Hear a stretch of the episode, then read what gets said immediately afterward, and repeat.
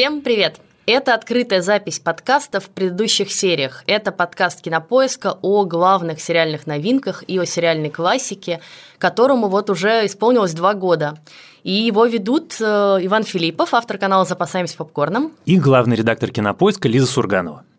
И сегодня мы решили поговорить про одну из самых животрепещущих тем в кино и в сериалах – это экранизации – Почему экранизации? Потому что это вечный спор, да, что лучше, книга или фильм. Понравилось вам э, то, как экранизировали вашу любимую книгу или нет?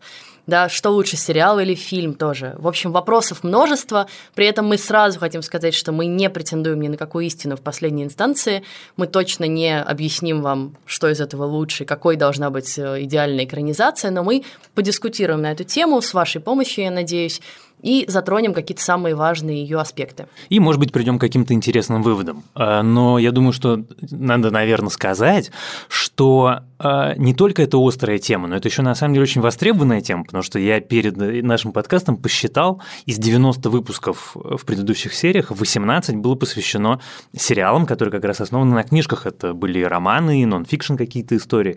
Поэтому а, сейчас ну, каждый второй, каждый третий точно сериал тем или иным образом имеет отношение к книжке или даже иногда к нескольким книжкам. Давай сразу скажем, что можно писать комментарии к нашей трансляции, а, даже нужно писать эти комментарии. Мы их все видим перед собой на большом экране. Спасибо ребятам, которые вывели их. Там уже есть вопрос про Стивена Кинга. Я думаю, что мы можем на самом деле предупредить, что довольно большой кусок нашего сегодняшнего разговора неизбежно будет посвящен разнообразным экранизациям Стивена Кинга, поскольку не случайно этот э, замечательный писатель, мой, кстати, любимый. И поэтому мы будем про него говорить, конечно же, так ну, много. Ну да, да, давайте смотреть правде в глаза.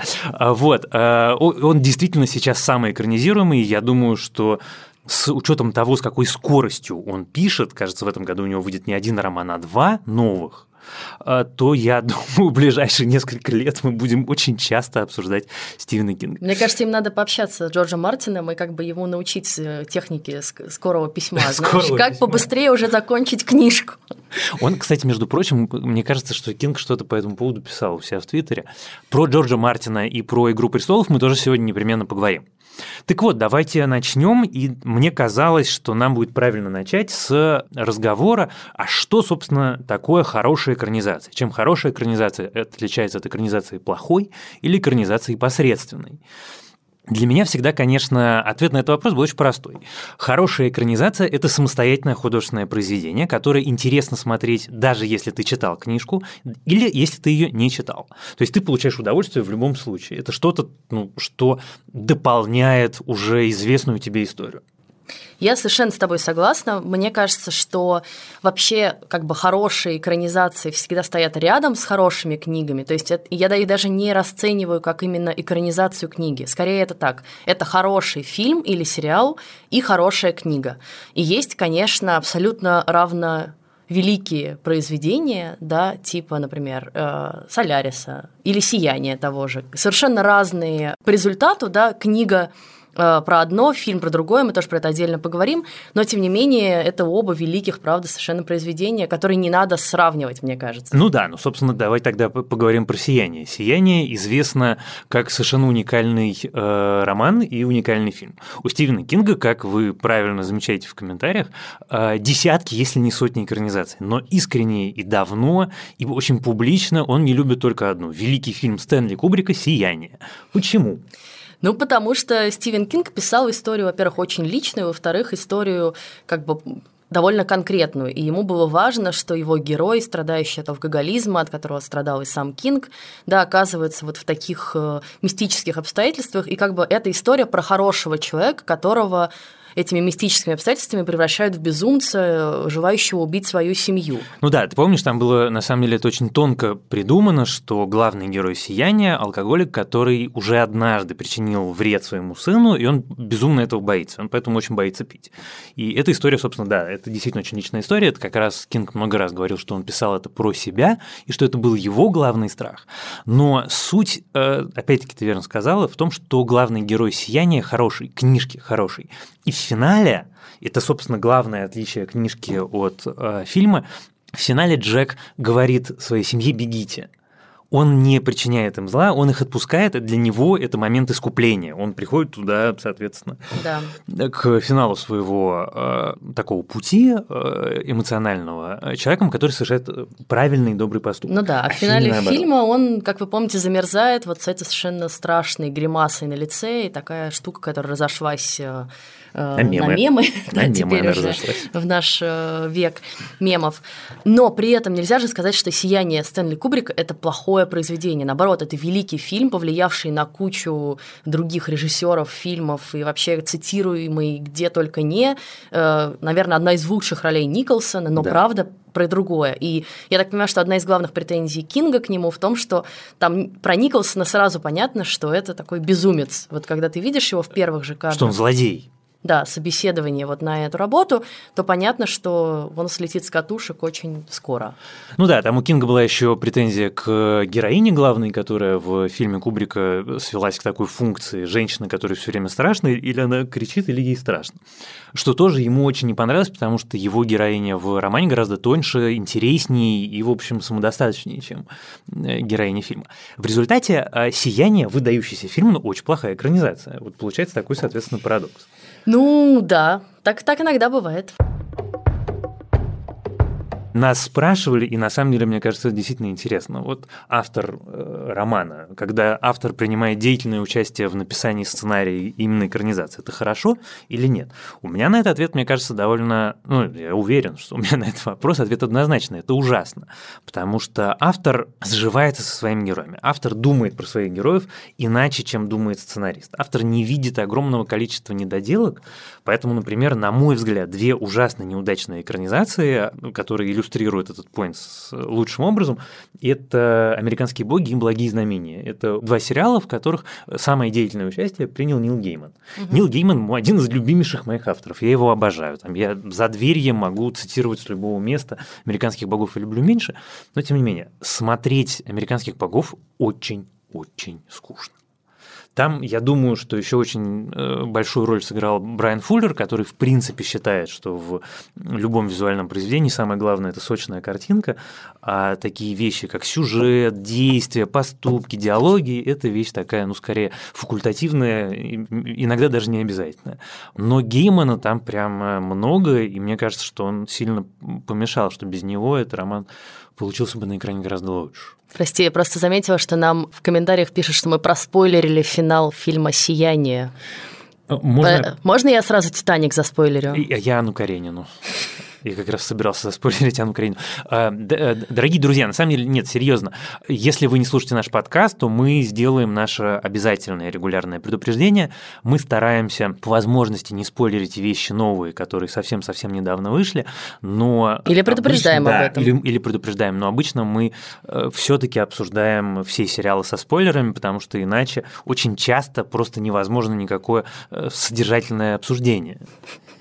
Хорошо, давай поговорим еще немножко про то, как допускать автора и допускать ли его, и какие вообще бывают экранизации, да, ведь э, куча экранизаций выходит, когда автора уже нет и в помине, и вообще как бы никто не знает, что он на самом деле хотел сказать, и про это ведется миллион споров э, филологических, литературоведческих э, и так далее, и так далее. Но упрощает ли это жизнь режиссерам и сценаристам экранизации? Я думаю, что нет, потому что с такого рода классикой, уже обросшей кучей трактовок, толкований, каких-то интерпретаций, прочтений. Конечно же, большая проблема в том, что люди с определенными ожиданиями подходят к экранизации. У каждого человека, который читал великий роман, там Анну Каренину, да, или читал великую пьесу Гамлета, он ждет чего-то особенного. И, как правило, это не совпадает с его ожиданиями. Ну, мне кажется, Часто это не совпадает с его ожиданиями. Мне кажется, что ты сейчас, собственно, произнесла то слово, которое является ключевым в любом разговоре про экранизацию. Слово угу. это ожидание. Потому что, когда ты читал книжку, ты не можешь относиться к сериалу объективно. У тебя уже есть ожидания. Потому что, когда ты читал, ты придумал, как выглядит главный герой. Ты э, представил себе, там, я не знаю, как у него развиваются волосы, или наоборот, как он говорит, какой тембр его голоса. Ты уже это все себе в голове придумал, и теперь кто-то кто с тобой даже не знаком, должен взять и угадать, что ты себе там в голове увидел. А, либо же ты, наоборот, представил себе ровно то, что написал автор. Есть авторы, которые очень детально описывают каждый мельчайший предмет э, одежды своих героев или мельчайшие обстоятельства, детали внешности, и ты думаешь, вот, он все правильно написал, я хочу только так и никак иначе. В любом случае, ты влезаешь в просмотр сериала с таким грузом ожиданий. И тут мы можем вернуться на секунду опять, кстати, к Нилу Гейману, а также к другу его Терри Претчету. Вот история с благими знамениями. Почему я не люблю этот сериал? При этом я никогда не скажу, что сериал «Благие знамения» плохой. Он не плохой. Просто я знаю книжку наизусть. И я смотрю сериал, и у меня есть ожидание. Мое ожидание, как человека, который преданный поклонник, если не сказать фанат книжки, покажите мне что-то новое. Я очень хорошо знаю историю, а можно теперь что-нибудь еще.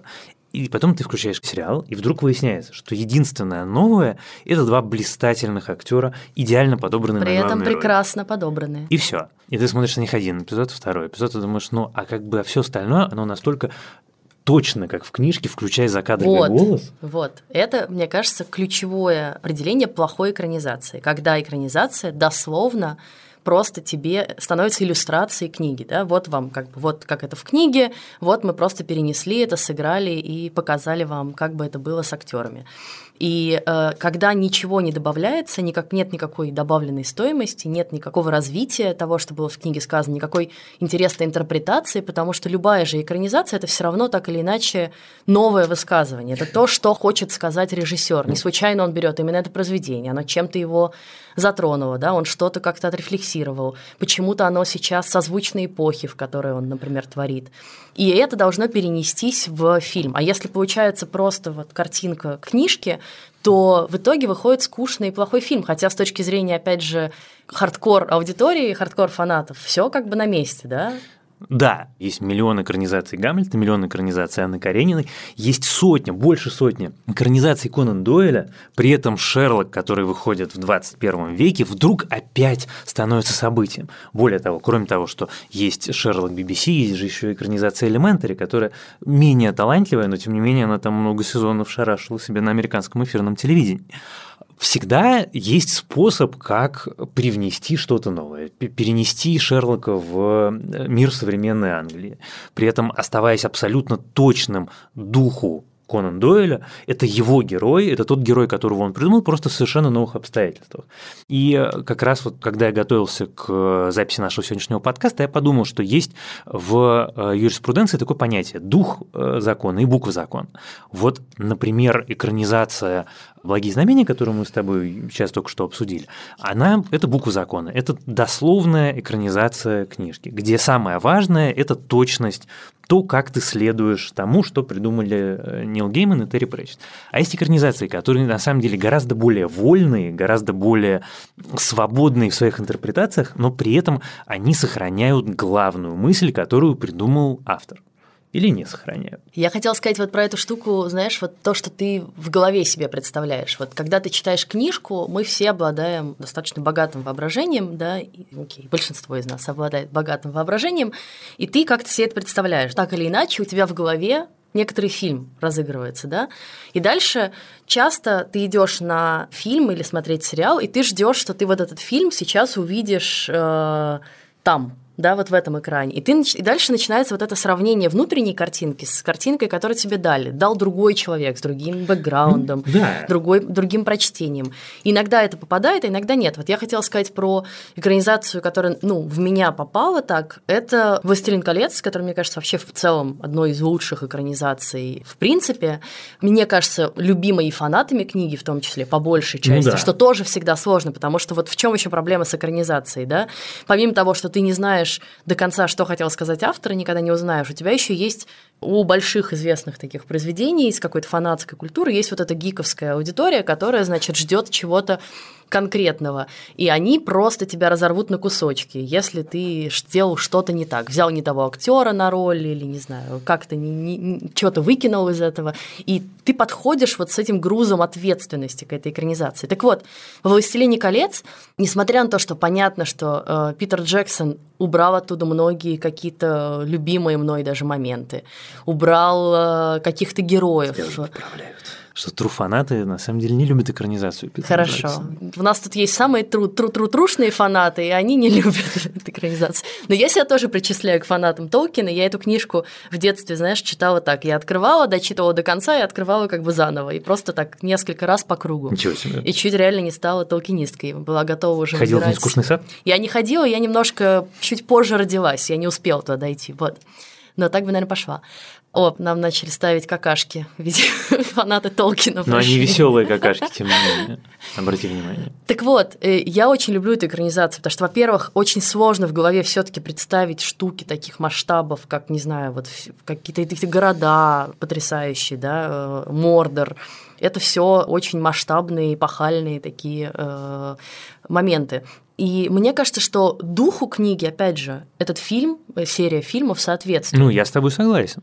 Я с тобой согласен, но мне в этом смысле как раз интересно, мы с тобой в прошлом подкасте обсуждали будущий сериал по э, вселенной Толкина, который никаким образом не имеет отношения к «Властелину колец», а действие происходит за тысячу лет до, и мне как раз очень интересно посмотреть на то, какой будет он, потому что великие авторы придумывают вселенные. Собственно, Джордж Мартин придумал вселенную, э, Толкин придумал вселенную, Роулинг придумала вселенную. Я уверен, что Warner Brothers, которые э, рассуждают, как мы читали, о возможности создания сериала э, во вселенной Гарри Поттера, тоже хотят сделать что-то, что будет настолько же отдалено от э, истории про Гарри Поттера, насколько история, например, о фантастических тварях и где именно они обитают. Сейчас давай я хотел ответить на комментарий. Там кто-то спрашивал про неудачную экранизацию. Вот, вот, настал мой час. Ну, а, во-первых, конечно, э, когда я недоволен экранизацией «Благих знамений» за то, что она слишком точно следует книге, сразу же эту историю уравновешивает чудовищная экранизация романов «Стражи». Терри Претчета, соавтора Нила Геймана по «Благим знамениям». Это моя книжка детства, я ее всю, не детство, я всю юношество я читал «Стражу», как раз вот именно из серии, что дочитал до конца и перечитывал, это такая моя комфорт э, Какого бук. размера стража? А там очень много книжек, они А. не очень толстые, но их очень много. Ну, просто я вот помню, «Властелин колец» вот такого примерно Не, ну, размера. по ней, конечно, конечно, не такого размера. И когда я посмотрел первую серию «Стражи», меня, конечно, охватила ярость, просто несравнимая ни с чем, потому что это история про то, как автор взял и выкинул просто книжку целиком. Там остались только имена, там только главных героев зовут так же, как в книжке, и город называется точно так же, как в книжке. Все остальное просто похерено.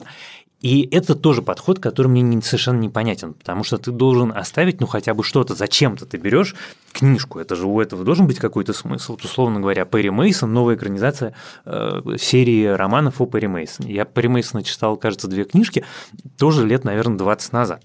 Я что-то помню, но я понимаю логику авторов. Они говорят, давайте мы попробуем рассказать историю Перри Мейсона в формате приквела. Вот, типа, что было до того, как он стал этим адвокатом, до того, как история о нем стала классической кортурум драмой. Ну, то есть история о судах, адвокатах, уликах, ваша честь, я протестую. И мне как бы понятна эта логика. Они действительно не трогают книжку, они берут какие-то фундаментальные человеческие черты, которые придумал автор, и рассказывают с его героем новую историю. Понятно, но зачем выкидывать все целиком подчистую? Мне кажется, это такая совершенно ужасная вещь. Поэтому, пожалуй, из неудачных экранизаций это худшее, хотя я еще хочу про одну тоже поговорить, потому что она очень точно подчеркивает всякие опасности. А Я вот про плохую экранизацию продолжу историю про «Властелин колец». То, насколько я люблю фильм «Властелин колец» и насколько он совпал в моей голове с тем, как я это видела, с одной стороны, а с другой стороны заместил, знаешь, это же еще про то, что можешь ли ты себе представить сейчас Гарри Поттера по-другому? Нет, Нет. нет, это же Все, у тебя фильм тебе фиксирует, да. конечно. Рон выглядит вот так, Снейп Гермиона выглядит выглядит вот так, так. Снейп выглядит так, Дамблдор вот так. Нет. Дамблдор может выглядеть вот так и вот так. Да, у него есть два лица. Это грустная шутка. Ну, простите. Нет, еще есть молодой Дамблдор, Вот. который Джуд ну, Лоу. ну, нет, ну, Джуд Лоу.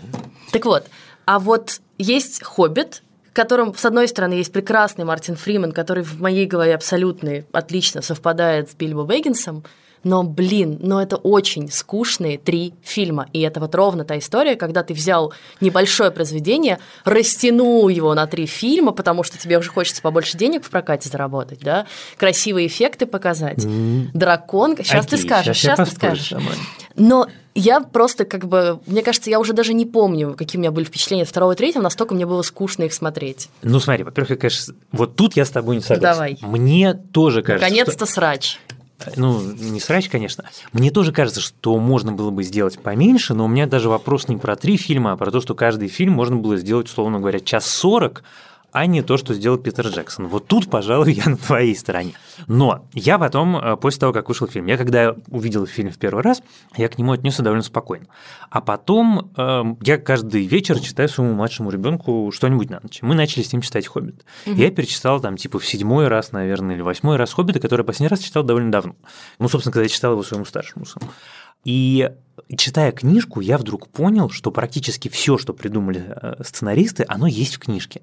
Просто это какие-то крошечные детальки. Одно упоминание, два предложения, упомянутое э, слово, упомянутое там э, название, упомянутое событие. Они взяли это и развили. И они сделали это пусть не идеально, но это органично. Это соответствует духу книги. Они взяли и вписали детского «Хоббита» в очень взрослый мир «Властелин колец», потому что буквальная экранизация «Хоббита» имела бы очень узкую аудиторию, и на самом деле была бы, ну, как бы «Хоббит» ужасно линейная книжка.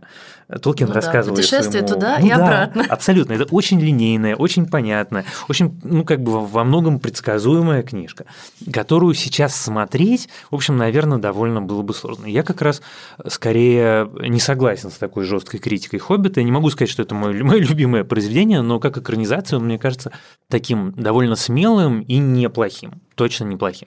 А ну вот... вот если бы сократили и ужали, э, то все было бы хорошо. Меня спрашивают, почему я похожа на Джуда Лоу. А вы понимаете, трактовка. что я теперь не смогу больше смотреть на Лизу и не думать о том, что она похожа на Джуда Лоу? пожалуйста.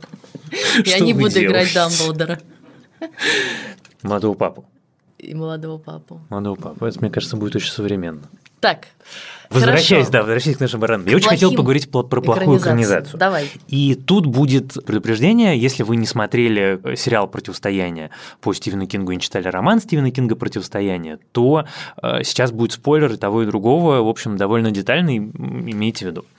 Недавно вышла на э, платформе CBS All Access э, сериал очень дорогой, очень большой, с крутыми актерами, экранизация одного из э, главных и моих любимых, между прочим, романов Стивена Кинга «Противостояние». Это кирпич 1200 страниц э, толщиной. Если вы не читали вдруг или читали давно, напомню в двух словах, человечество вымирает от э, модифицированного вируса гриппа, в живых остается 1%. Действие происходит в Соединенных Штатах, и выжившие после эпидемии люди разбредаются по двум, что называется, центрам силы. В Лас-Вегасе страшный такой э, порождение сатаны, практически антихрист Рэндалл Флаг, зовет к себе людей злых, людей не очень хороших, а в другом месте... Георгия. А? И там оргия. Подожди, про оргию отдельно Хорошо. скажу. А в городе Болдер, штат Колорадо, мама Эбигейл, э, женщина 108 лет, зовет к себе э, добрых людей. Угу. Так вот, роман Кинга – это, как у Кинга всегда бывает, очень такая сложная, детально придуманная э, история, в которой есть одна, в общем, главная мысль. А главная мысль у Кинга следующая. Почему, на самом деле, всегда очень любил этот роман? Потому что Кинг всех хороших гуманитариев отправляет на сторону добра, а всех технарей отправляет на сторону зла. А, и мне всегда как гуманитарию это очень льстило. Но почему он это делает? Потому что, говорит Кинг, как только человек ставит порядок превыше всего, он рано или поздно родит Гитлера или Антихриста. И поэтому Лас-Вегас романа – это место, в котором поезда ходят по расписанию, все работает, цивилизация быстрее возвращается к жизни, и общество функционирует как швейцарские часы. И это общество абсолютной дисциплины и бесконечной работы. Все ходят по струнке, все, значит, подчиняются Это распорядку правда, дня. Похоже на ад. Все нужно, значит, все, э, э, зато все работает. У них есть электричество, у них есть телефоны, А добро, оно абсолютно хаотично. И поэтому, соответственно, Болдер очень долго пытается подключить себе электричество, и все там гораздо менее организовано, потому что добрые люди всегда друг с другом спорят и всегда друг с другом не согласны. Это на самом деле в каком смысле перекличка с моим любимым политическим выражением, что я не принадлежу к э, организованной политической партии, я демократ. Это люди либеральных взглядов всегда между собой гораздо угу. меньше соглашаются, чем э, люди взглядов консервативных. Так вот, это было в книжке, а в сериале зло – это просто место вседозволенности. И Лас-Вегас – это место, в котором идет бесконечная оргия, и при этом это, на мой взгляд, первый раз в современной истории сериала «Строение», когда оргию смотреть скучно. Она вроде бы огромная, там тысячи людей принимают в ней участие, всех полов, возрастов и телосложений, но смотреть это очень скучно. Почему? Потому что у этого нет никакого смысла. Вот и оргии, гладиаторские бои, они не иллюстрируют и эта экранизация ужасная, потому что они, как говорят американцы, выплеснули вместе с грязной водой ребенка. И смотреть это мучительно тяжело. У меня вот есть набор фильмов, которые я не хочу смотреть, потому что это экранизация моих любимых книг. И ровно потому, что я боюсь, что экранизировали их плохо, ну и по отзывам видно, что, э, скорее всего, плохо, людям это не нравится, я поэтому их и не смотрю. И одна из этих э, книг – это жутко громко и запредельно близко. Я не смотрела фильм. Ты смотрел фильм? Нет. И я совершенно не хочу смотреть этот фильм, потому что это вот к вопросу о книгах, которые можно экранизировать или нельзя. Мне кажется, эту книгу ну, практически невозможно экранизировать хорошо, или это должен делать кто-то очень талантливый, кто-то со своим совершенно специальным видением, потому что эта книга это не просто же рассказ. Во-первых, это не линейный рассказ, там несколько линий переплетены, несколько временных пластов переплетены. Во-вторых, это книга о мальчике с особенностями развития, и это влияет на язык, которым он как бы рассказывает свою историю. И в-третьих, эта книга просто еще построена как такое, знаешь, визуальное произведение во многом, в котором есть иллюстрации, которые тоже имеют важное значение в этой книге, когда эти иллюстрации в этой книге появляются. И вот это все перенести на экран практически невозможно невозможно, тем более там, ну, в полуторачасовом фильме. Точно по той же причине я не смотрела фильм «Щегол», и точно так же про него говорят, что это, в общем, что не очень удалось. Да. И мне кажется, это проблема того, что очень сложно экранизировать роман, в котором основной вес перенесен на внутреннюю жизнь героев, да, на внутренний Всегда, монолог. Конечно. И, собственно, поэтому, на самом деле, э, очень много проблем у экранизации Стивена Кинга, как опять-таки замечают в комментариях. Кинга очень любит экранизировать, потому что у него вроде бы толстые романы, в которых все время что-нибудь происходит.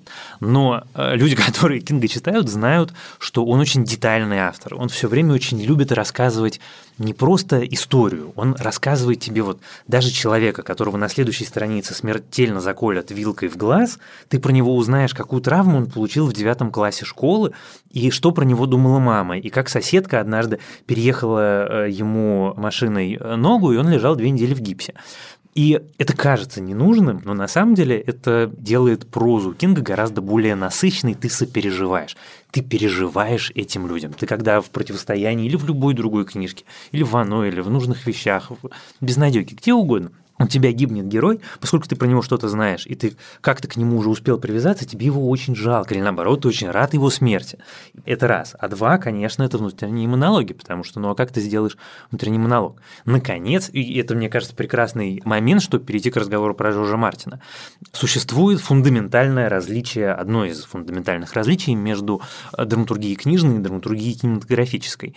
В кино существует правило, которое гласит «show, not tell». То есть ты должен рассказывать своим зрителям да. о мире через действие или лучше всего через поступок кого-то из героев. Ну да. Ты не можешь рассказывать просто так. Но внутренний монолог это всегда считается как бы ленивым таким сценарным ходом, когда ты закадровый придумал голос. никак по-другому. Конечно, да, закадровый да, да. голос это один из, когда это не какой-то специальный прием, что тоже на самом деле бывает. Это всегда признак ленивого сценариста, который, в общем, решил схалтурить. Но иногда на самом деле бывают люди, которые придумывают совершенно гениальный э, способ, как э, с этой проблемой обойтись а именно как это сделали Бениоф и Вайс в «Игре престолов» с сложнейшим миром, который придумал Джордж Мартин, потому что, кроме того, что сам по себе мир сложный... Сейчас мы словим хейта, сейчас ну, я чувствую. Слушай, нам что, в первый раз, что ли?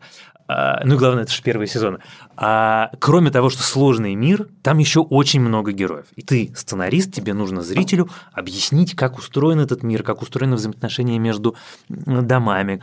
И они придумали вещь, когда тебе натурально монологом рассказывают об устройстве мира, но просто ты как зритель смотришь за этим с интересом, поскольку это делает мизинец в борделе, объясняет двум очень красивым девушкам, как правильно заниматься друг с другом сексом. И эта сцена, сколько, я не помню, там она минут на 5 или на 6, весь драматургический ее смысл в том, чтобы объяснить, как устроено королевство, как, значит, устроены разнообразные отношения, но это сделано через абсолютную эксплуатацию секса.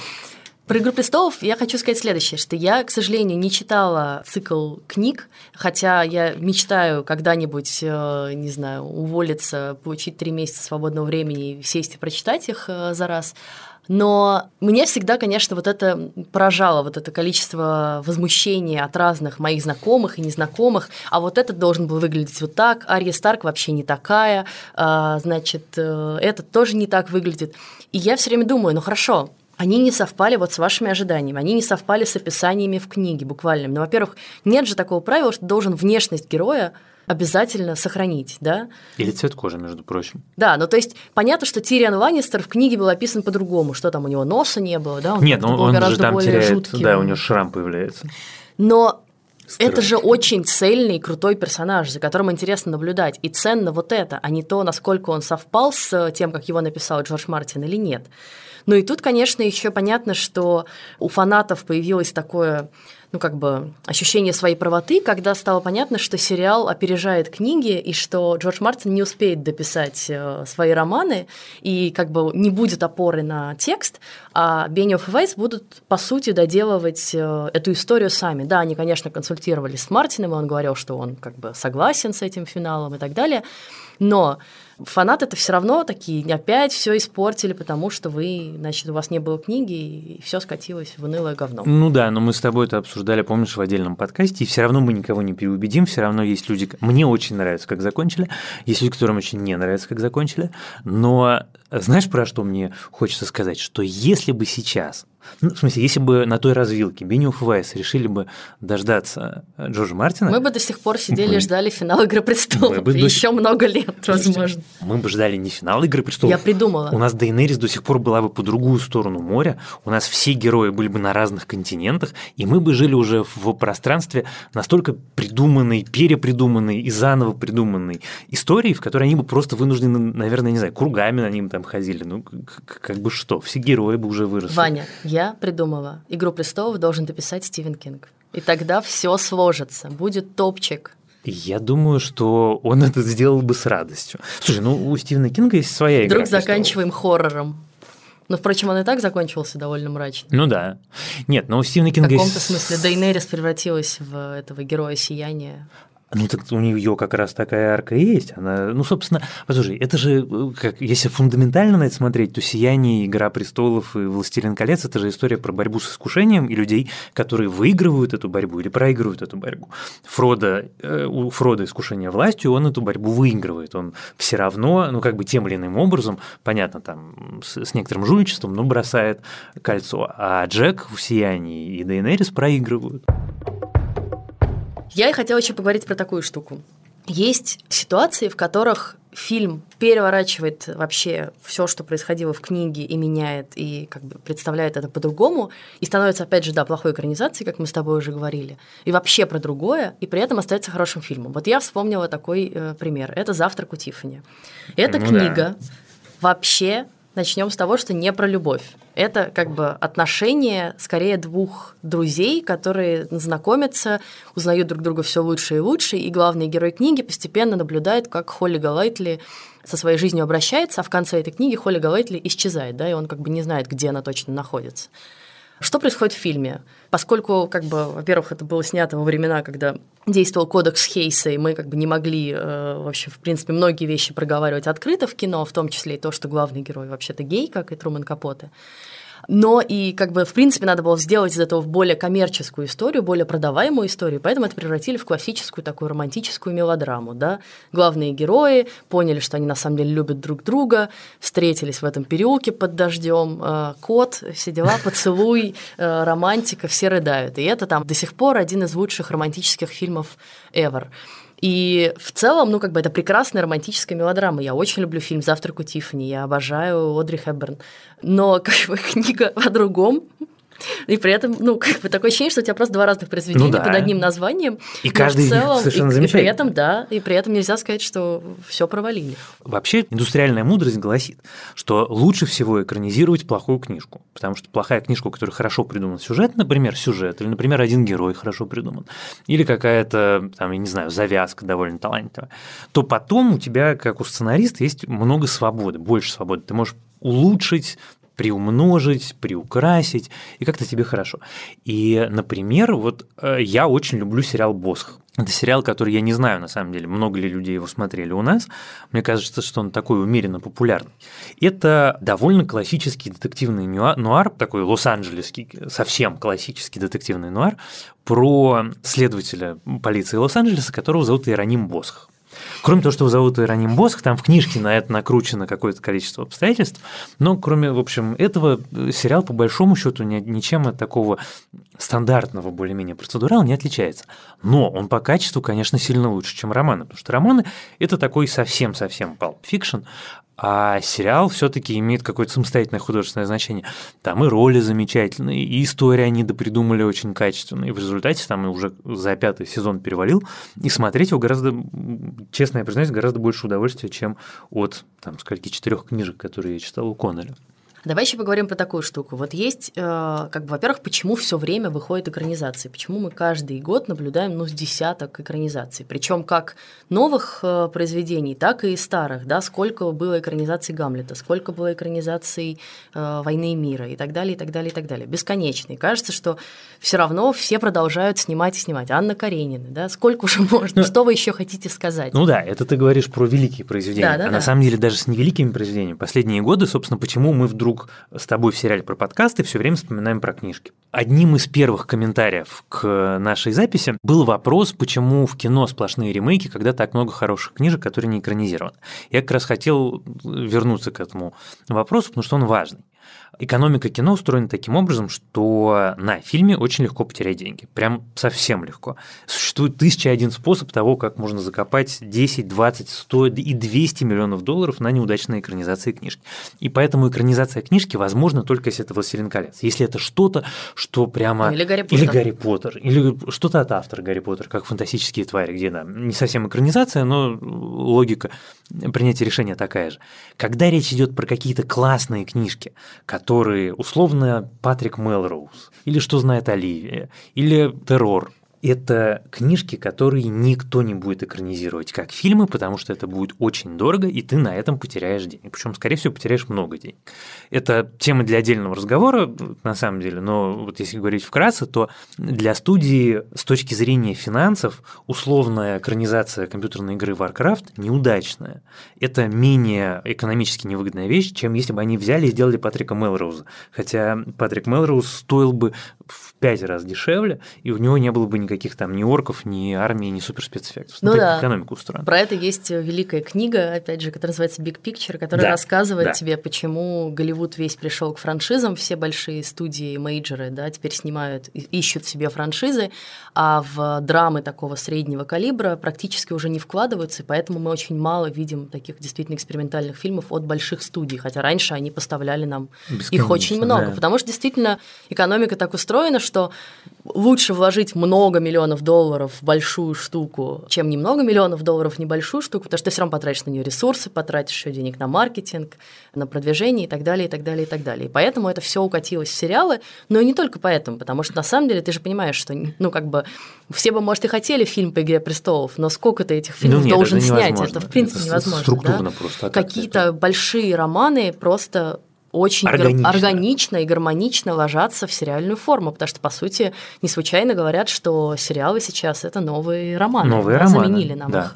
Но в результате, между прочим, вот из тех сериалов, которые я перечислил, и э, «Террор», AMC, который про экспедицию в Арктику, и э, сериал «Патрик Мелроуз» с Бенедиктом Камбербачем изначально задумывались авторами как именно фильмы. Просто они там, в случае с «Террором», он 10 лет не мог найти никого, кто даст денег А как сериал, у этого сразу появляется экономика, это сразу можно делать. И главное, что, как ты сейчас сказала, это совершенно органично.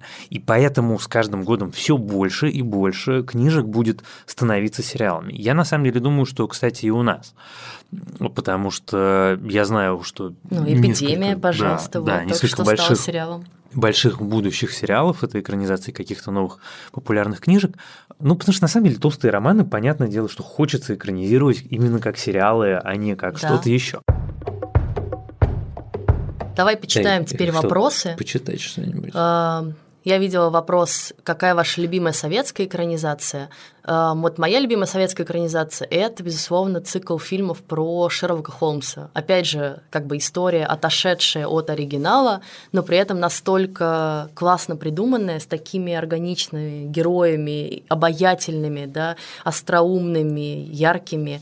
Я очень любила это и в детстве, и до сих пор готова пересматривать, цитирую наизусть э, Я обожал. ваше отражение в кофейнике и прочее. Ну, конечно, не, я обожал в детстве, сейчас пересматривал с детьми тоже, на самом деле, с удовольствием. Хотя я тебе честно признаюсь, во взрослом возрасте тот факт, что я бывал в Англии, мощно испортил мне, прям Да, ну мощно просто вообще про это не надо думать, как про попытку изобразить Если- Великобританию. Да, если представить себе, что ты смотришь сериал о том, как Шерлок Холмс переселился в Прибалтику с советских времен, то сразу все становится гораздо более органично. Но это же вообще тебе мне не мешало смотреть Тогда этот фильм. ты- да. ты- тебе не с чем было сравнить, это никогда не было ни в это Лондоне, ни просто из-за того, еще. что мы бедные советские дети, нам не с чем было сравнивать, Ну, ты хочешь ну сказать. Да, не, хотя на самом деле, конечно, это ни- ни- никаким образом не умаляет его никаких достоинств, это абсолютно личная моя фишка, которая мне немножко мешала. А кому-то другому не мешает. Как Вот. вот, прекрасный вопрос. Как вы относитесь к чернокожим актерам в экранизациях, где по книгам их быть не должно? Только честно. Аркадий задает вопрос. Аркадий, честно отвечаю, последнее, что меня интересует в экранизациях, это цвет кожи актера. Честное слово. Просто нужны какие-то вменяемые примеры. В той же экранизации противостояния, которую я, как, э, видимо, мазохист досмотрел до победного конца, поменяли расовую принадлежность некоторым актерам. Помешало ли это мне? Нет, мне это не помешало. Мне очень помешало, что героям на экране вырезали офигенные, сложные, интересные, человечные предыстории, сделав их из сложных характеров такими картонными вырезками, такими очень плоскими э, героями, где ты понимаешь, что просто вот это не человек живой, а актер, которому э, положено произнести определенный текст. Вот он его пришел в кадр, произнес и пошел дальше. Ты ему не сопереживаешь, ты ему не сочувствуешь, и, в общем, тебе от этого довольно тоскливо. Почему я должен задуматься о его цвете кожи, я не до конца понимаю. Мне кажется, что это, в общем, очень странно. Э, В темной башне цвет кожи главного героя был натурально последней из проблем. Там режиссура, сценарий и все остальное были гораздо большей проблемой. Я тут хотела добавить только следующее, что вот мы с Ваней до подкаста говорили про экранизации как бы великих произведений, которым много-много веков, да, и которые постоянно продолжают экранизировать и возвращать на экраны, и почему это происходит. И понятно, что это происходит потому, что автор написал, создал вневременное совершенно произведение, которое резонирует в каждую эпоху, ну или во много разных эпох, да, и вот мы сегодня там в 20 веке, э, в 21 уже, простите, веке читаем Шекспира, и он нам по-прежнему интересен, да, Ну и да. поэтому как бы к его э, произведениям бесконечно возвращаются. И можно так его представить, можно сяк его представить, можно более традиционно, можно поменять гендеры местами, да, как в «Укращении строптивого». И это всегда будет интересно, если это срезонировало с эпохой и с ощущением аудитории. И рассказаны там вечные истории, которые на самом деле не так важно, где происходят. Ну, как бы Шекспир писал про Италию, сидя у себя в, в Стратфорде апон Эйвон, Или не сидя, Или мы не вообще не сидя, знаем, может быть, да. это вообще коллективный автор. whatever. В общем, э, придумывал, да, как бы эту историю, помещал ее в какой-то выдуманный, сказочный, по сути, контекст. И мы эту историю любим не за описание Италии, да, мы любим Не. за как бы драму там Конечно. разворачивающуюся. Я про Ромео и Джульетту, например, сейчас. И в целом это же, если вытащить суть этой истории, это история трагической любви двух молодых людей, разделенных обществом и какими-то совершенно искусственными препонами. То же Или самое Анна можно... Каренина. Анна Каренина. Или то же самое можно, например, сказать про русалочку. О чем эта история? Это история мечты, да, как девушка готова пожертвовать э, чем-то ради значит, того, чтобы достичь э, своей мечты, да, получить ноги, да, и готова Да. пожертвовать голосом. И это же тоже универсальная история, которую мы совершенно спокойно можем на себя перенести. Важно ли поэтому, что она написана датчанином, там должна сниматься датчанка, это обязательно должно происходить в Дании и так далее? Нет, это вообще сказка, начнем с этого. Поэтому, в принципе, неважно, пусть ее играет чернокожая, пусть ее играет азиатка, пусть ее играет, не знаю, девушка с Ближнего Востока, да кто угодно. Это, опять же, универсальная история, близкая людям по всему миру. Я с тобой в этой части совершенно согласен. Я хочу продолжить. Один из наших зрителей настойчиво просит э, ответить на вопрос про цвет, например, применительно к Ведьмаку, поскольку книги Сапковского чернокожих не предполагали. Мне кажется, что наша проблема не в том, что в сериале «Ведьмак» есть э, чернокожий, а в том, что мы в сериалах и фильмах, которые смотрим у себя э, в стране, очень редко видим людей, которые не похожи на нас с тобой у которых другой цвет кожи, у которых другой разрез глаз, которые представляют собой другую культуру. Я мечтаю посмотреть экранизацию, условно говоря, Анны Карениной, в которой э, будет, например, э, удмурт или чеченец, или дагестанец, или калмык, или еще какие-то люди, э, которые живут с нами в одной стране, говорят с нами на одном языке, но абсолютно не представлены на экранах ни в кино, ни в сериалах чаще всего. И вдруг Мне кажется, это калмык. офигенно. Ну, между прочим. Вот, поэтому мне кажется, что, честно говоря, вот это как раз гораздо большая проблема, чем те вольности, которые позволяют себе пе- периодически сериальные авторы. Ну и вот тут еще давай закончим эту тему последним вопросом. Э, Почему мы тогда раньше не видели в экранизациях фантастики, типа того же «Властелина колец», э, актеров другой, э, с другого цвета кожи? Потому что мир меняется, и мы с вами живем вот в самую, наверное, динамичную эпоху, когда пересматривается очень много прежних э, установок, потому что и в кино-то, в принципе, раньше вы не видели, да, в очень специфических жанрах вы видели людей другого цвета кожи. В принципе, как бы в больших блокбастерах, в главных ролях, как правило, они оказывались очень редко. Это там комедии, да, например, Да. такие body-movies. И поэтому я думаю, что в сериале «Властелин колец» наверняка будут уже актеры А, так разного там цвета уже даже в кожи. кастинге есть. Да, и мы Да, это уже конечно. знаем. Мы это уже видели в «Ведьмаке» к всеобщему негодованию фанатов, да, там тоже М, есть опять-таки. люди другого цвета кожи. В общем, Не до конца. заканчиваем. Мы с Ваней относимся к этому абсолютно нейтрально, положительно. Да, нас не интересует э, ни цвет кожи, ни сексуальная ориентация героев, нас интересует качество рассказанной истории, глубина человеческих характеров. Это гораздо интереснее. Но самое интересное, на мой взгляд, это экранизация даже не романов, это экранизация нон-фикшена. Потому что, например, один из лучших сериалов десятилетия, э, сериал Дэвида Финчера «Охотник за разумом», это экранизация книги, но эта книга не э, художественная, это не книга, в которой есть вот эти вот главные герои, а это экранизация нон-фикшена, собственно, мемуары человека, э, который придумал профессию профайлинга. И на самом деле довольно много сериалов, которые мы любим и смотрим, это экранизация каких-то нон-фикшн произведений. Для меня, например, огромным удивлением было узнать, что э, «Подпольная империя» основана на нон-фикшн книге. Так вот, э, нон-фикшн, конечно, это самое лучшее из возможных э, материалов для экранизации, потому что ты получаешь набор фактов и мир. А тебе остается придумать, и это на самом деле, конечно, очень большое остается, потому что Финчер гениален, и сериал Mindhunter гениален тем, что они взяли и придумали потрясающий прием с разговорами. С двумя героями, которые медленно-медленно погружаются в пучины безумия э, сознания серийных убийц. И таким образом они как бы раскрывают всю эту историю, которая описана в книге. Но глобально ты как бы получаешь песочницу, из которой ты можешь лепить какие угодно тебе куличики, и поэтому, конечно, экранизация нонфикшн – это то, что Но всегда равно. Потом придут герои этого нонфикшена, реальные люди, про которых он написан, и скажут, что, как вы вообще посмели меня вот так исказить. И даже герои документальных сериалов, как мы знаем по истории с Тайгер Кингом, так делают. Это правда. Вот смотри, мне вопрос очень нравится. А Выгодно ли в условиях пандемии Да. пускать производство экранизации не очень популярных книг без большой фанатской базы? Вот это замечательный вопрос и хороший повод для того, чтобы как бы проиллюстрировать мир, в котором мы живем. Размер фанатской базы был бы критичен для кино. Для сериалов э, есть замечательный, там, не идеальный, но при этом замечательный мини-сериал Netflix, э, который называется «Неортодоксально», который основан на нон-фикшн книге, которую в нашей стране, мне кажется, читало, наверное, полтора человека, может быть, два. При этом сериал посмотрел гораздо больше. Э, в случае с Netflix, например, просто есть очень четкий алгоритм принятия решений. То, сколько у книги фанатов, напрямую зависит на то, какой бюджет будет у сериала. Но это не зависит на то, будет сериал, состоится он как явление или не состоится.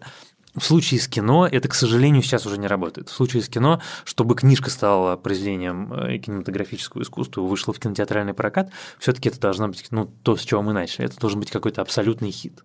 Да, ну и поэтому на самом деле мы про кучу книг хороших узнаем уже благодаря сериалам, да, и вот из того, что мы обсуждали в последнее время, это большая маленькая ложь, и повсюду тлеют пожары, острые предметы. В Америке, конечно, по-другому, в Америке это более известные книги, но понятно, что в России, я думаю, меньшинство людей читало их, а потом смотрело сериал, если только наоборот. И поэтому так любят еще издательства выпускать книги с кинообложками, да. моими любимыми. Плохого качества, такой просто отпечатанный кадр из сериала. Во времена моей юности было очень популярно выпускать, была целая такая серия, черные книжки в глянцевой обложке, перевертыш. У тебя с одной стороны один роман, с другой стороны другой. Новелизации каких-то фильмов. И там были книжки, например, по Терминатору и Терминатору 2 который на самом деле, такое новелизация? Это когда тебе взяли и словами написали mm-hmm. все то, что ты только что увидел в кино. Тоже на самом деле. Вот я, я рад, что э, эта часть жизни, ну, как бы не то, что а, исчезла, но, по крайней мере, исчезла из широкого употребления. Помнишь, про что мы еще хотели поговорить? Мы хотели поговорить про примеры, когда сериалы, хорошие сериалы, как сказать, элевейт приподнимают оригинальный литературный материал, о существовании которого мы с тобой или многие другие зрители никогда бы даже не узнали, если бы не случился сериал, например, про Бриджертона. Ну, конечно. Хотя при этом это популярные романы в Америке, да, которые, собственно, они взяли популярную серию романов и решили принести на экраны. Ну и вообще... Нет, просто я про это все время думаю. Вот Бриджертон – это любовный роман. После того, как я посмотрел ну, то, что сериал… не знали, мы бы не стали это читать, ну, да, вот ну, что, об этом. Послушай. Потому что это такая, ну, как бы любовный роман, да, по сути, его основа, там сплетни какие-то, придворные интриги, ну и ну, как и бы любовь. страсть, любовь, любят, не любят, э, вот это вот. Плюнет, поцелует, да, все правильно. Спасибо, а, ромашка. Вот. Но ты знаешь, а, я просто очень любопытный человек, я всегда стараюсь хоть как-то, как сказать, погрузиться в проблему. Я признаюсь честно, я читал 30 страниц романа «50 оттенков серого», потому что мне было интересно, собственно, из-за чего весь сыр-бор. На 31-ю меня уже не хватило. Так вот, я полистал э, и, в общем, пролистал первую книжку про Бриджертонов, и, конечно, я про эту литературу никогда в жизни не узнал, потому что это совсем не то, что мне хочется. Женский Но, роман. Ну, не поэтому. Женский роман, мне кажется, звучит немножко пренебрежительно. Это такой сентиментальный роман, который не затрагивает вопросы меня живо интересующие. Вот вопросы, которые поднимает Стивен Кинг, мне интересны. Другие мои любимые авторы. А вот про любовь как-то это не, не, не совсем мое. Так вот, это же совершенно прекрасно. Ты листаешь книжку и думаешь, какие же талантливые сценаристы работали над сериалом, как они точно взяли лучшее, что можно было взять, добавили к нему то, что облагородило и добавила развлекательности, главное, что расширила потенциальную целевую аудиторию. В результате получился замечательный, замечательный сериал. Я честно признаюсь, я жду второго сезона, мне прямо интересно. Да, и сколько вызвало гнева и негодования у фанатов, а точнее людей, которые все говорят, э, вот в Англии 19 века, эпохи регенства, не могло быть чернокожих людей среди дворян, да? Слушай, а то, что а... это выдуманное художественное ну, да. произведение. Ну, это мы с тобой обсудили. Да, послушайте наш подкаст про Бриджертонов, мы там подробно, подробно про это говорим. Да. Ты знаешь, что мне, кстати, интересно э, всегда? Почему-то никто этому не учится. Чем больше эти люди возмущаются тем, что так сделано, тем более популярным становится сериал. Я вас уверяю, что и в «Ведьмаке», и в «Бриджертонах» процент зрителей Netflix, которые узнали про этот сериал из чьего-то гневного поста о том, что там чернокожий, он велик. Он, я думаю, больше 10%. Вот мне нравится вопрос, э, если фантастическая книга написана в 20 веке, нужно ли снимать с точки зрения 20 века или нашего времени? Мне кажется, это опять же, если эта книга рассказывает историю, которая сама по себе универсальна, сама по себе интересна, ее можно перенести куда угодно. Прекрасный пример экранизации Филиппа Дика, да, который экранизировался и в 20 веке, и продолжает в 21 веке, вот, пожалуйста, «Человек в высоком замке». Или, например, ну вот «Бегущий по лезвию», да, ничего, продолжают как бы снимать про эту историю, потому что, ну, как бы история это универсальная, история это продолжает быть актуальной для нас. Мне кажется, что здесь вопрос именно в том, что с точки зрения комплекса этических норм, потому что Может они же быть. меняются, Вот это на самом деле, кстати, вопрос еще Но более ты же снимаешь интересный. для аудитории своего века, а не 20-го, с другой Тут- стороны. Тут, смотри, мне кажется, тут, да, во-первых, это, Во-первых. конечно, Во-вторых, это важно. Допустим, это книга 14 века. Как много мы знаем про этические нормы 14 века. Я думаю, знаешь, что важно? Я думаю, что если э, комплекс этических мер, это получается. ком- как бы комплекс этических правил принципиален для сути книги, если не про букву закона, а про дух закона, то тогда, конечно, ты снимаешь так, как придумал это автор, или не снимаешь совсем. Если же, ну, как бы действие в 20 веке лишь декорация, а книга рассказывает там о каких-то человеческих страстях, которые универсальны и вне времени, как, условно говоря, у Шекспира или у Толстого, то ты должен руководствоваться исключительно своими представлениями о прекрасном, и ты можешь, в общем, менять их так, как ты хочешь. Можно я отвечу на свой любимый вопрос? Давай. Иван, будет ли продолжение вашей книги? Спасибо вам, во-первых, большое за вопрос. Мне правда искренне совершенно приятно. Я не думаю, что будет в том виде, в котором это было в первый раз. Сейчас, честно признаюсь, у меня все мысли заняты другой книжкой, э, которую я уже написал, и мне надо ее дописать, доделать третий драфт. Вот. Но я очень ценю, мне всегда очень приятно, когда мне кто-то напоминает про то, что еще была книжка. Стоит ли делать продолжение хороших экранизаций или это портит впечатление от истории? Ну, это хороший вопрос, потому что есть некоторые книжки. Есть террор, мы его уже упоминали. Из террора сделали антологию. Это не продолжение, а это просто тот же жанр. То есть, как бы такой полухоррор в исторических обстоятельствах. Мне кажется, это очень интересная мысль. Ну, или, например, рассказ служанки, да? Да. Как бы Создатели взяли эту историю и как бы ее расширили и продлили Сильно так, чтобы расширили, им можно было снимать дальше и дальше сезоны. Или один из моих любимых сериалов «Человек в высоком замке», который по довольно тонкой книге Филиппа Дика. Э, Кстати, между прочим, вот и «Человек в высоком замке», которого я упомянул, и «Рассказ служанки», которого упомянула Лиза, это, на мой взгляд, очень классный сериал, который можно смело порекомендовать. Так что, наверное, это все таки это не может быть правилом. Нельзя сказать «нет, нельзя», или нельзя сказать «да, обязательно нужно». Мне кажется, это всегда очень ситуативно, и, конечно, к сожалению, очень сильно зависит от того, насколько талантливы люди, которые придумывают и пишут эти экранизации. Вот хороший тоже вопрос. Зачем переиначивать успешный первоисточник? Не лучше ли тогда уже новую историю рассказать? А вот что такое переиначивать? Ну вот правда, каждый из нас читает книгу, и там Ваня видит в ней одно, и для него ценно в ней одно. Я читаю книгу, и для меня ценно в ней другое. Я вижу в ней что-то другое. Каждый из нас, и этим как бы хорошо любое художественное произведение, с каким-то своим взглядом на него смотрит, да, и какую-то свою трактовку вносит.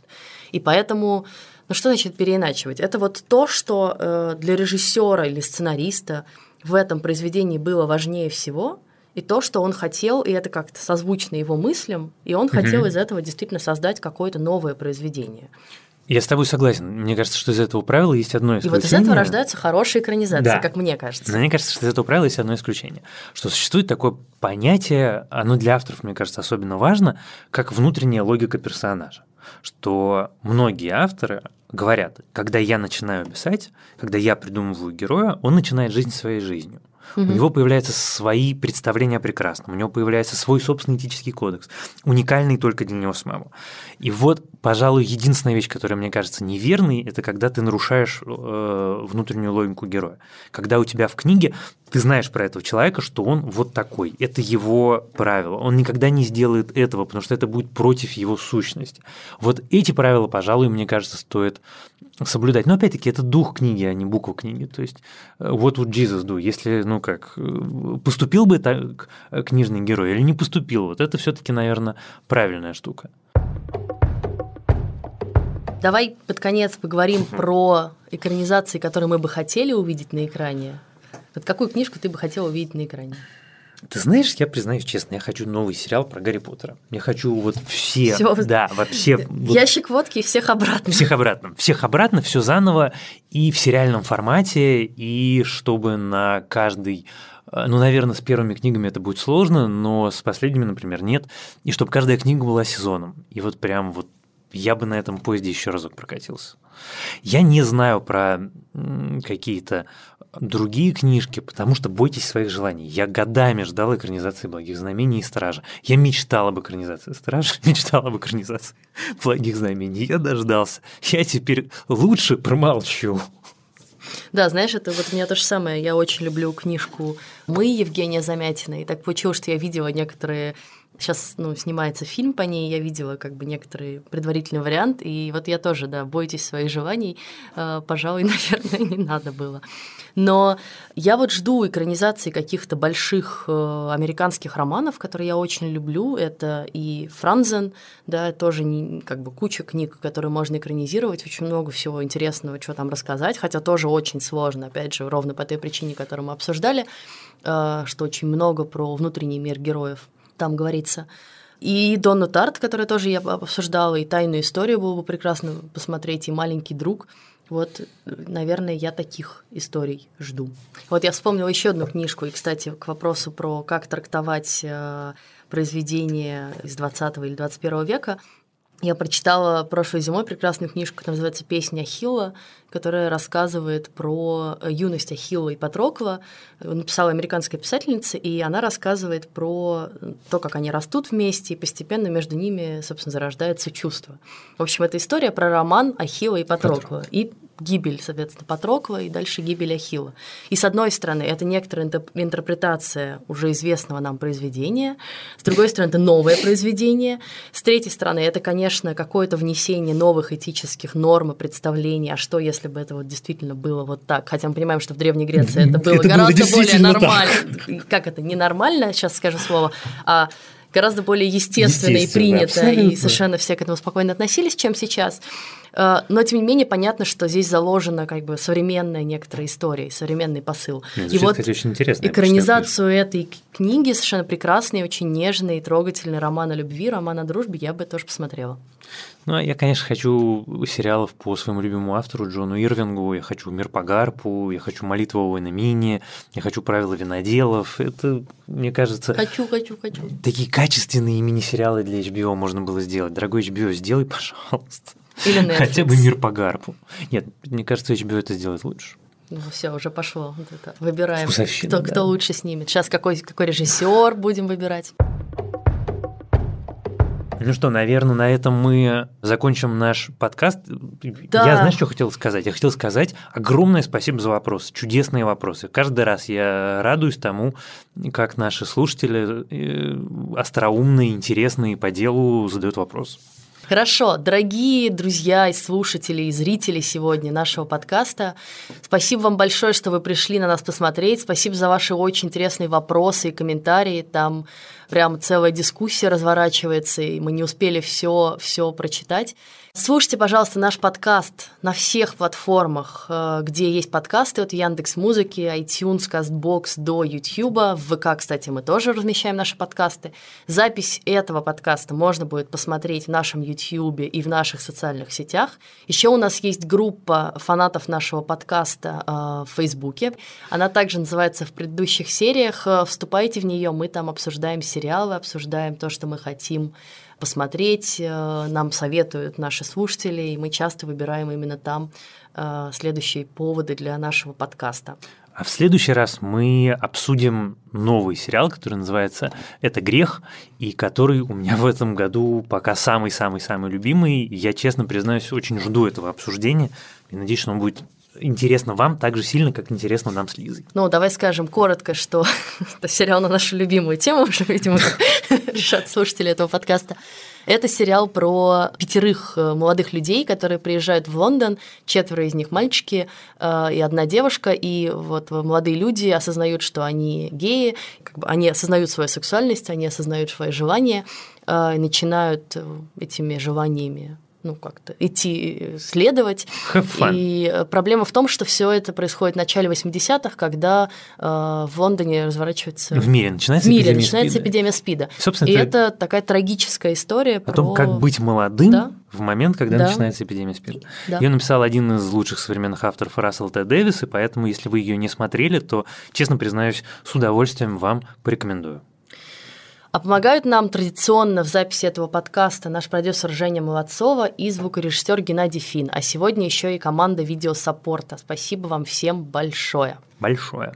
Пишите нам э, отзывы, можно писать в iTunes, можно писать нам письма на почту подкаст собакакинопоиск.ру, ставьте нам оценки, ставьте нам сердечки в Яндекс Музыке. Э, мы за всем внимательно следим, все читаем, все, всю критику принимаем во внимание. И слушайте наш подкаст. Спасибо. С вами были Лиза Сурганова и Иван Филиппов. Пока. Пока.